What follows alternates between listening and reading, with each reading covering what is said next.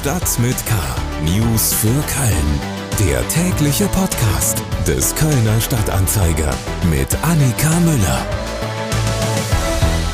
Hallo zusammen. Sie hören die Stadt mit K-Episode für den 25. September. Hier versorgen wir vom Kölner Stadtanzeiger Sie mit Infos aus und um Köln. Bevor wir starten, hier aber ein bisschen Werbung. Dieser Podcast wird produziert mit freundlicher Unterstützung von NetCologne. Seit mittlerweile über 20 Jahren treibt NetCologne den wichtigen Ausbau der Glasfaserinfrastruktur hier in Köln und der Region weiter voran. Vielen Dank an NetCologne. Heute in Stadt mit K.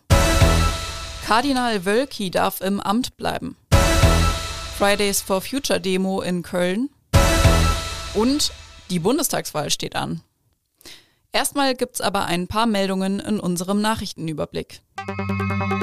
Schlagzeilen. Im Kölner Stadtteil Lindenthal ist am Donnerstagmittag eine Fliegerbombe in der Wertmannstraße gefunden worden. Sie wurde am Freitagnachmittag gegen 15.30 Uhr vom Kampfmittelbeseitigungsdienst erfolgreich entschärft. Von der Evakuierung waren etwa 2600 Personen betroffen. An der Wertmannstraße liegt auch das Krankenhaus St. Elisabeth, das zum dritten Mal innerhalb weniger Wochen evakuiert werden musste. Die Fans, die singen ja schon wieder vom äh, Europapokal. Äh, ich finde es schön, ich finde es lustig. Aber ähm, wir müssen in Floskel jetzt von Woche zu Woche schauen. Aber ähm, ja, warum, warum nicht euphorisch sein? Äh, einfach weiter so guten Fußball spielen und dann schauen wir mal, wo wir am Ende stehen. Das hat uns FC-Spieler Marc Uth am Mittwoch auf die Frage geantwortet, ob er Euphorie spüre und ob diese auch berechtigt sei. Vor dem Spiel gegen Eintracht Frankfurt am Samstag ist Trainer Steffen Baumgart jedenfalls vorsichtig euphorisch. Er erwarte ein Spiel auf Augenhöhe. Der FC könne in Frankfurt gewinnen, wenn er mit Selbstvertrauen auftritt. Das Bundesligaspiel wird ab 15.30 Uhr bei Sky übertragen. Ein Autofahrer ist bei einem Unfall im Kölner Stadtteil Mülheim am Freitagmorgen schwer verletzt worden. Wie eine Sprecherin der Kölner Polizei bestätigte, kam der 58-Jährige gegen 7 Uhr mit seinem VW vom Pfälzischen Ring auf Höhe der Stegerwaldsiedlung von der Straße ab. Das Fahrzeug überschlug sich mehrfach, prallte gegen einen Baum und blieb auf dem Dach liegen, heißt es nach ersten Informationen. Weitere Fahrzeuge waren laut Sprecherin nicht beteiligt. Der schwer Verletzte ist in ein Krankenhaus gebracht worden. Soweit die Nachrichten. Kommen wir jetzt zu den Themen, die wir etwas ausführlicher besprechen wollen. Köln. Der Kölner Erzbischof Kardinal Rainer Wölki bleibt vorläufig im Amt. Papst Franziskus hat ihm jedoch eine mehrmonatige Auszeit bis zur Fastenzeit auferlegt. Am Freitagmittag gab Wölki eine persönliche Erklärung zur Vatikanentscheidung ab.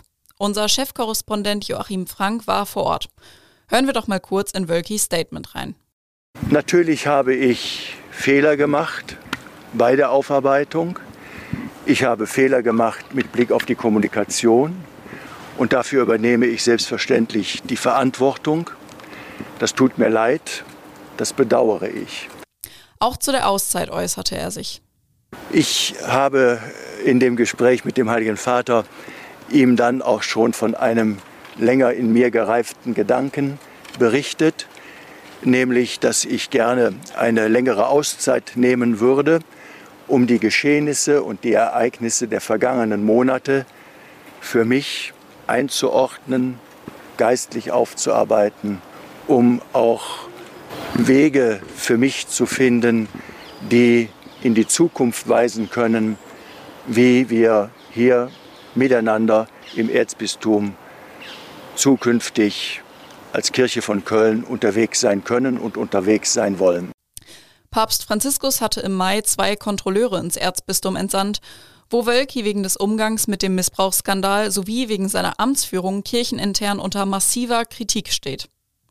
Was im Bericht der beiden Visitatoren steht, ist nicht bekannt. Während der Auszeit wird Wölki durch Weihbischof Rolf Steinhäuser als Administrator vertreten. Mehr Informationen und Kölner Reaktionen zur Entscheidung des Vatikans und den Missbrauchsskandal im Kölner Erzbistum finden Sie auf ksta.de. Köln.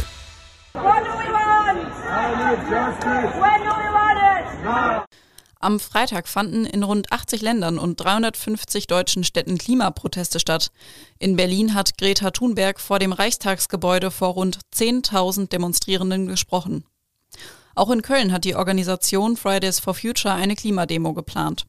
Drei Aufzüge mit insgesamt mehreren tausend Teilnehmerinnen und Teilnehmern sind aus dem Norden, Westen und Süden Kölns Richtung Neumarkt marschiert, um von dort gemeinsam zur Deutzer Werft zu laufen.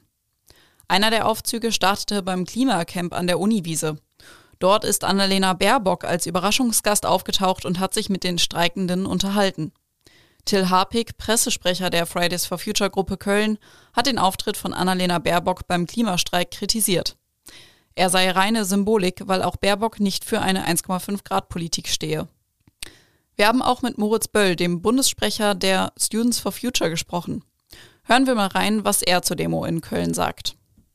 Wir haben heute in Köln eine riesige Demo von Fridays for Future erlebt. Es sind viel mehr Menschen gekommen, als wir erwartet haben. Gemeinsam mit tausenden Menschen demonstrierten wir für Klimagerechtigkeit. In drei Demozügen laufen wir zur Deutzer Werft, wo die Abschlusskundgebung stattfinden wird. Und alle zusammen sagen wir, wir brauchen Klimagerechtigkeit. Wir sagen Nein zur Klimapolitik der GroKo, die so gut wie nicht existent ist, die mangelhaft ist, die alles auf das Spiel setzt für Menschen schon jetzt im globalen Sinne. Der Menschen sterben schon jetzt in der Klimakrise. Es gibt Waldbrände, Überschwemmungen und dagegen muss etwas getun werden. Deswegen fordern wir ganz akut zur Bundestagswahl auf, für Klimagerechtigkeit zu wählen, weiter auf die Straße zu gehen und sich das nicht zu gefallen zu lassen. Wir brauchen Klimagerechtigkeit jetzt. Politik. Das ist unsere letzte Episode Start mit K vor der Bundestagswahl am Sonntag. Am Freitag beenden auch die Kanzlerkandidaten von SPD, Union und Grüne ihren Wahlkampf. SPD-Bewerber Olaf Scholz hat sich dafür auf den Weg nach Köln gemacht und ist auf dem Heumarkt aufgetreten. Grünen-Kandidatin Annalena Baerbock ist auch nach NRW gereist. Wie wir schon beim letzten Thema gehört haben, sie war auch auf der Uniwiese und hatte danach dann ihren letzten Wahlkampfauftritt in Düsseldorf. Unionskanzlerkandidat Armin Laschet reiste für seinen letzten Wahlkampfauftritt nach Bayern. Scholz und Laschet werden aber am Samstag noch weitere Termine bestreiten. Wenn wir mal auf das ZDF-Politbarometer von Donnerstagabend schauen, sehen wir, dass sich der Vorsprung der SPD leicht verkleinert hat. CDU, CSU kämen in der am Donnerstagabend veröffentlichten Umfrage der Forschungsgruppe Wahlen auf 23 Prozent. Das ist ein Prozentpunkt mehr im Vergleich zur Vorwoche. Die SPD liegt unverändert bei 25 Prozent. Die Grünen kämen demnach auf 16,5 Prozent.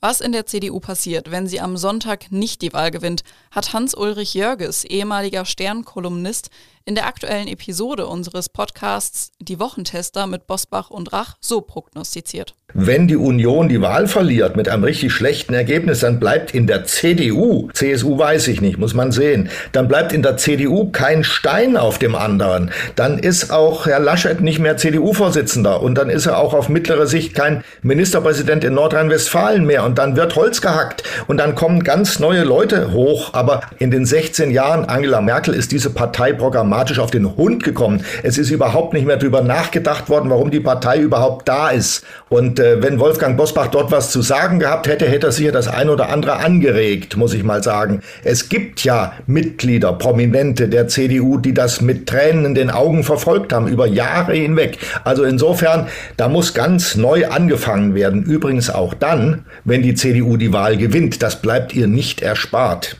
Wenn Sie noch nicht wissen, wie Sie am Sonntag Ihr Kreuzchen setzen sollen, insbesondere das erste, schauen Sie doch mal auf ksta.de vorbei. Dort finden Sie auch Informationen zu allen Direktwahlkandidatinnen und Kandidaten aus Köln. Und damit sind wir auch schon wieder am Ende dieser Episode Stadt mit K angekommen. Ein großes Dankeschön nochmal an unseren Sponsor Net Cologne. Mein Name ist Annika Müller. Wir hören uns dann nach der Bundestagswahl wieder und ich wünsche Ihnen ein schönes Wochenende. Tschüss! Stadt mit K. News für Köln. Der tägliche Podcast.